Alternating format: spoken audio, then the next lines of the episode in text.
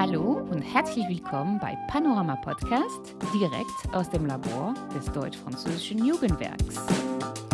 In diesem Podcast sprechen wir mit deutschen und französischen Köpfen über das Europa der Mobilität, der Jugend und des interkulturellen Austauschs. Am Mikrofon mit Ihnen Cécile Boutelet, ich bin Journalistin und Korrespondentin in Deutschland. Warum ist der deutsch-französische Austausch in den östlichen Regionen Deutschlands weniger entwickelt, selbst 30 Jahre nach dem Fall der Mauer?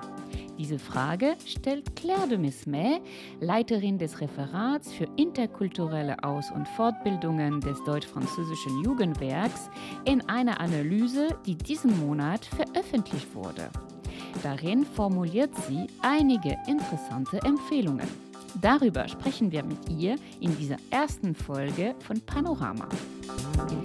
Hallo Claire, vielen Dank, dass Sie heute bei uns sind. Herzlich willkommen. Hallo Cecile, vielen Dank für die Einladung. In weiter Ferne so nah Potenzial und Herausforderungen der ostdeutsch-französischen Kooperation, das ist der Titel Ihres Artikels. Bevor wir ins Detail gehen, lieber Claire, können Sie sich kurz vorstellen? Gern, Cecil. Ich bin Deutsch-Französin in Berlin und äh, leite das äh, Referat für interkulturelle Aus- und Fortbildung beim DFJW, beim Deutsch-Französischen Jugendwerk. Und darüber hinaus äh, bin ich assoziierte Forscherin im Centre Marbloc. Das ist das Deutsch-Französische Forschungszentrum für Sozialwissenschaften. Mhm. Über Ost-West-Unterschiede wird regelmäßig gesprochen, aber nicht unbedingt unter dem Gesichtspunkt der deutsch-französischen Beziehungen. Was hat Sie dazu veranlasst, sich mit diesem Thema intensiv zu beschäftigen? Äh, zuerst einmal möchte ich betonen, dass es der erste Artikel ist in einer Online-Textreihe mit dem Titel Panorama deutsch-französische und europäische Analysen, die das DFJW gerade gestartet hat. Also warum dieses Thema? Äh, gute Frage. Nun, ähm, regelmäßig, oft anlässlich der Jahrestage des äh, Falls der Berliner Mauer oder der deutschen Wiedervereinigung, liest man Bilanzen über die Situation in den ostdeutschen Bundesländern. Und äh, ja, diese Bilanzen werden nie, was auch logisch ist, nie unter dem Gesichtspunkt der französischen Präsenz oder der, der deutsch-französischen Aktivitäten erstellt. Daher die Idee, sich mit diesem Thema zu befassen. Äh, persönlich interessiert mich dieses Thema ganz besonders, weil ich vier Jahre in Sachsen gelebt habe wo ich an der Universität Dresden unterrichtete und äh, somit diese Erfahrung der französischen Präsenz vor Ort machen konnte. Ja, Sie beschreiben in Ihrem Artikel genau diese geringere Dichte des deutsch-französischen Austauschs im Osten. Wie lässt sich diese Diskrepanz erklären? Ja, in der Tat. Äh, ob es sich nun um den deutsch-französischen Austausch, um die Präsenz französischer Staatsbürgerinnen und Staatsbürger, französischer Touristen äh, oder um die Ansiedlung von äh, französischen Unternehmen in den Bundesländern handelt, kann man eine echte Kluft zwischen Ost- und Westdeutschland ähm, feststellen. Um es kurz zu sagen, 95 Prozent der französischen Präsenz in Deutschland konzentriert sich auf den Westen des Landes und nur 5 Prozent auf den Osten.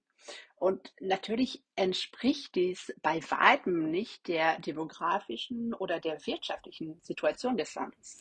Ja, da, da denkt man natürlich sofort, dass die französische Grenze weit weg ist. Äh, das muss äh, bestimmt eine Rolle spielen, oder?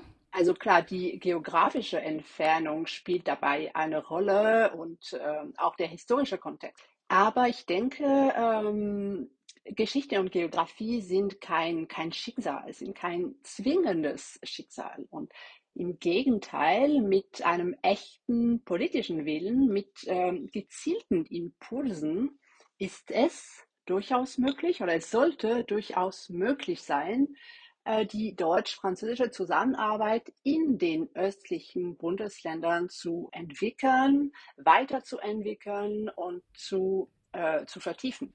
Aber äh, diese Region, Sie haben es erwähnt, Sie sind im Zentrum Europas, äh, Sie haben eine etwas andere Geschichte. Warum sollten Sie von diesem Austausch überhaupt profitieren? Ich denke, dass das Potenzial für diese Region riesig ist. Die deutsch-französische Kooperation ist eine Chance. Und das gilt insbesondere für, für junge Menschen, die im Rahmen dieses Austausches interkulturelle Erfahrungen sammeln können. Es ist bekannt, dass diese Erfahrungen natürlich nur, wenn sie gut begleitet sind, dass sie einen nachhaltigen Einfluss auf die Persönlichkeitsentwicklung haben, im Sinne von, von Weltoffenheit, im Sinne von Offenheit gegenüber den, den anderen und natürlich auch auf die berufliche Qualifikation. Was empfehlen Sie also? Welche Maßnahmen sollte man besonders ergreifen? Zunächst einmal muss man angesichts der Besonderheiten der ostdeutschen Regionen oder der ostdeutschen Länder kreativ sein. Und meiner Meinung nach müssen spezifische Formate geschaffen werden. Äh, Im Jugendaustausch geschieht das beispielsweise durch Methoden, die darauf abzielen, die Berührungsängste mit der Kultur und mit der Sprache des Partners, also in diesem Fall Frankreich, abzubauen. Ich denke insbesondere bei Jugendlichen, die der Idee der Mobilität oder generell der Mobilität fernstehen, sind solche Methoden wichtig. Ähm, ich möchte aber auch das Potenzial trinationaler Begegnungen erwähnen, bei denen Länder aus Ost- und Südeuropa zusammenkommen. Und natürlich äh, spielen heutzutage digitale Formate gerade wegen der geografischen Entfernung eine Schlüsselrolle. Sie empfehlen in diesen Regionen ein echtes Ökosystem der deutsch-französischen Beziehungen zu entwickeln. Äh, was meinen Sie damit? Ja, in der Tat. Ein Ökosystem, das sich nach einer gewissen Zeit äh, selbst nähren kann. Also zum Beispiel im Bereich Wirtschaft, durch die Gründung eines deutsch-französischen Wirtschaftsclubs im Osten aber auch auf der Ebene der Zivilgesellschaft. Ja, Sie gehen sogar weiter. Für Sie würde die deutsch-französische Kooperation im Allgemeinen von der Zusammenarbeit mit dem östlichen Region profitieren. Warum? Ich denke, dass der Osten eine Art äh, Laborfunktion haben könnte, um neue Formate zu entwickeln, um neue Methoden und auch um, um neue ähm, Zielgruppen zu erreichen. Und das würde zu einer neuen Dynamik im deutsch-französischen Bereich allgemein äh, beitragen. Claire de Mesmet, vielen Dank für das Gespräch. Danke, Cecile. Liebe Zuhörer, danke, dass Sie dabei waren. Sie können den Artikel von Claire in seiner Gesamtheit auf der Webseite der Deutsch-Französischen Jugendwerk finden. Bis bald für eine neue Episode von Panorama. À très bientôt.